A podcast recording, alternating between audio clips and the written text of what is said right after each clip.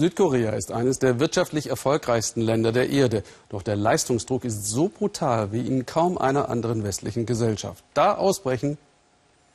Ein Ventil ist das Glücksspiel. Es wurde für Millionen zur Sucht. Und das, obwohl Einheimische nur in einem einzigen von 17 Casinos spielen dürfen, in Sabuk. Der einstigen Kohleprovinz bringt das Reichtum den Süchtigen Elend, wie ein Pfarrer beklagt. Beim Dreh wurden Uwe Schwering und sein Team oft rüde abgewiesen. Dennoch gelangen Einblicke in diese Welt aus Glücksspiel und Verzweiflung. Drei Autostunden von Seoul entfernt hat Südkorea den Begriff Strukturwandel neu definiert. Mit dem Ergebnis, dass eine ehemalige Bergarbeiterstadt jetzt ein Las Vegas für Arme ist. Willkommen in Sabuk.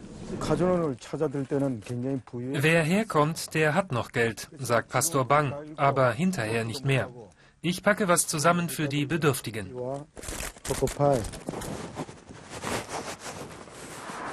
Sein Teufel heißt Kangwon Land und thront auf der Abraumhalde über Sabuk. Früher wurde hier Kohle gefördert, jetzt wird hier Kohle gemacht. Im Casino Disneyland. Mit viel Horror. Dabei ist des Casinos Glücksversprechen makellos. In Smokings gewandete westliche Touristen amüsieren sich und gewinnen um die Wette. Das ganze Leben ist ein Spiel. In Wahrheit Anorak statt Anzug. Die Tische für Ausländer leer. Aber sonst Kontrollverlust in Dreierreihen. Nur hier haben auch Koreaner Zutritt und die kommen. Drei Millionen im Jahr. Der gesellschaftliche Zwang, ein Gewinner zu sein, giert nach dem kürzesten Weg. Die Zahl junger Spieler steigt, die der Frauen auch. Glücksspiele auf Smartphones gelten als Einstiegsdroge. Was für ein Stress. Auch für die Stadt. Zuerst kommen die Spieler und dann kommt die Sucht.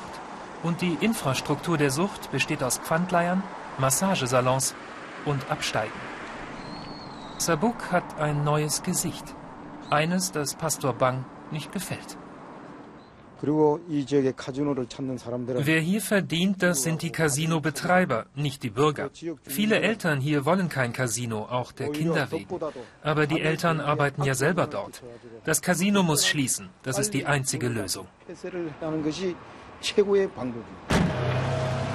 Und während der Pastor mit Sandwiches und Fertigsuppen Richtung Spielhölle steuert, spuckt der nächste Zug die nächste Kundschaft aus. Und die hat's eilig. Denn der kostenlose Bus zur Goldgrube wartet schon. Mittags um Viertel vor eins.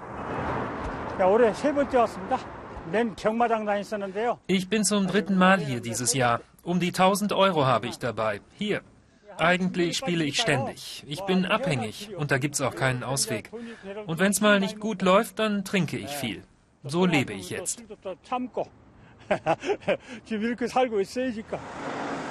Der Eingang für Stammspieler durch die Tiefgarage. Viele der 8000 Besucher am Tag kommen eh nicht zum Spaß, sondern weil sie müssen. 600.000 Schwerstsüchtige hat Südkorea, etwa dreimal so viel wie Deutschland. Wieder will einer beichten, wieder geht ein Portemonnaie auf. Doch jetzt reicht's. Zu viel schlechte PR, Kredit verspielt. Und statt eines Interviews mit dem Casino gibt es ab jetzt ständige Begleiter. Erst recht, als auch noch Pastor Bang aufkreuzt, der Antichrist der Casinobranche. Schließlich darf er doch rein durch den Hoteleingang. Drinnen geht er sofort auf Casino-Kollisionskurs. Den Pastor dulden sie, uns aber lässt man nicht mal mehr in die Casino-eigene Suchtberatung. Gut, dann eben neuer Treffpunkt Bahnhofskneipe. Das Kartenglücksspiel Baccarat hat Lee Yong-chul im Griff, seit jetzt 20 Jahren schon. Akribisch tüftelt er daran, den Code zu knacken, wenn es denn einen gibt. Etwa eine Million Euro sind weg, aber alles sei unter Kontrolle, behauptet er.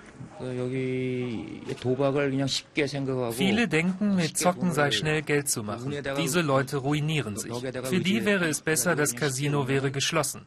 Das hier ist nichts für Amateure, das ist was für Profis. Ohne Angehörige lebt der 51-Jährige jetzt rund um das Casino, so wie geschätzt 3000 andere Spieler. Ohne festen Wohnsitz, nur von Gelegenheitsjobs.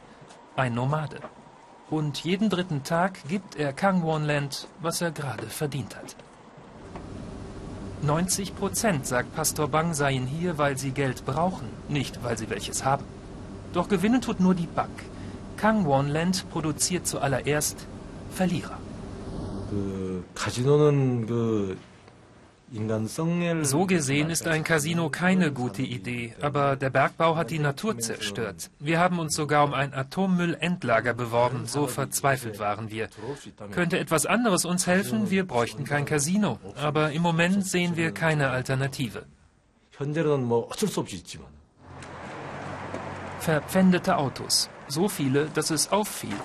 Nun verstecken die Behörden die herrenlosen Wagen am Stadtrand, auf großen Sammelparkplätzen und davon gibt es ein halbes Dutzend. Pfandleiher reden nicht gern. Dieser Junior ist schon fast überzeugt, da kommt der Senior aus dem Laden und erklärt nochmal die Spielregeln. Mund halten. Mitten in Sabuk protestiert Pastor Bang mit einem Bus, eine Anlaufstelle für Casino-Opfer. Auch für Lee, der beim Baccarat angeblich alles unter Kontrolle hat. Bang mahnt, wohin pervertierter Spieltrieb führen kann nämlich zu Monaten mit acht bis neun Selbstmorden. Der Mann hat sich umgebracht in seinem Auto auf einem Parkplatz am Casino. Das Foto habe ich selbst gemacht. Ich war gerade auf meiner Runde und habe ihn entdeckt. Die Polizei kam erst später. Es ist das einzige Foto seiner Art. Bis 6 Uhr morgens hat er geöffnet, der magische Traum von Kangwonland. Oder Albtraum, je nach Spielausgang. Kassensturz am Shuttlebus vom Bahnhof. Ich muss nach Haus, habe aber kein Geld mehr, nicht mal für den Zug. Wie viel hatten Sie denn dabei? So 900 Euro. Und jetzt noch? 2,40 Euro.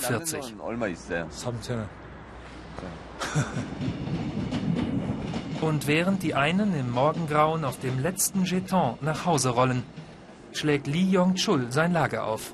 Allein. In einer Hotellobby. Die meisten Mitspieler jedoch übernachten noch heute wieder in billigen Jimjilbangs, großen Familiensaunen mit Schlafsaal. Da liegen sie dann so hart wie auf der Straße und warten darauf, dass Kangwon Land sie wieder reinlässt. Vielleicht denkt der eine oder andere aber auch, hätte jedoch nur ein Atommüllendlager aufgemacht und kein Casino.